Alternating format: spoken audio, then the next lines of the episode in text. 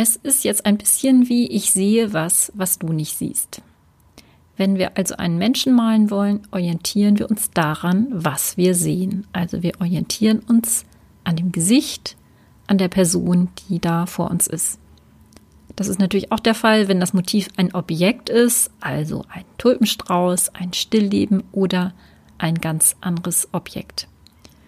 Und jetzt drehen wir die Sache einfach mal um. Wenn du also den Menschen im Profil darstellen willst, dann malst du einfach die Fläche, die an das Profil angrenzt. Also im Prinzip den Hintergrund oder das Gegenstück. Etwas, was ja gar nicht da ist, aber was natürlich auch durch diese Fläche, durch dieses Profil des Menschen gebildet wird. Ähnlich geht das natürlich auch mit einem Tulpenstrauß oder einem anderen Blumenstrauß, wo man einfach mal gucken kann, welche Flächen ergeben sich zwischen diesen ganzen Stängeln und Blättern. Denn es gibt ja immer Zwischenräume, die wir normalerweise gar nicht beachten. Du kannst auch mal auf das Foto von einer Baumgruppe schauen und da mal gucken, welche Flächen sind zwischen den Ästen.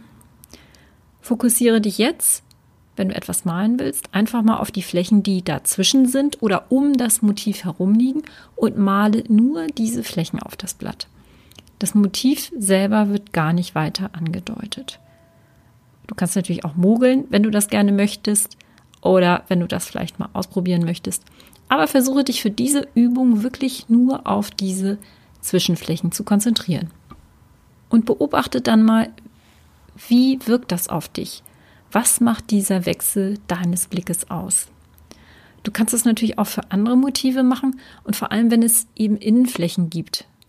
Das heißt, ein Ball mit dieser Technik zu malen, das wird jetzt nicht so wahnsinnig spannend sein, aber wenn du eine Sammlung von Bällen hast, die sich dann überschneiden, ist es schon interessant zu sehen, wie ist die Fläche, die dahinter liegt und nur diese zu malen.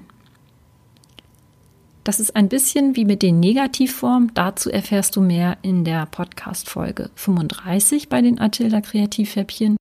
Und ich verlinke in den Shownotes auch noch den Blogartikel die positiven Seiten der Negativform beim Malen und Zeichnen, weil du da noch mehr Anregungen hast, wie du mit diesem Prinzip bei der Bildgestaltung vorgehen kannst.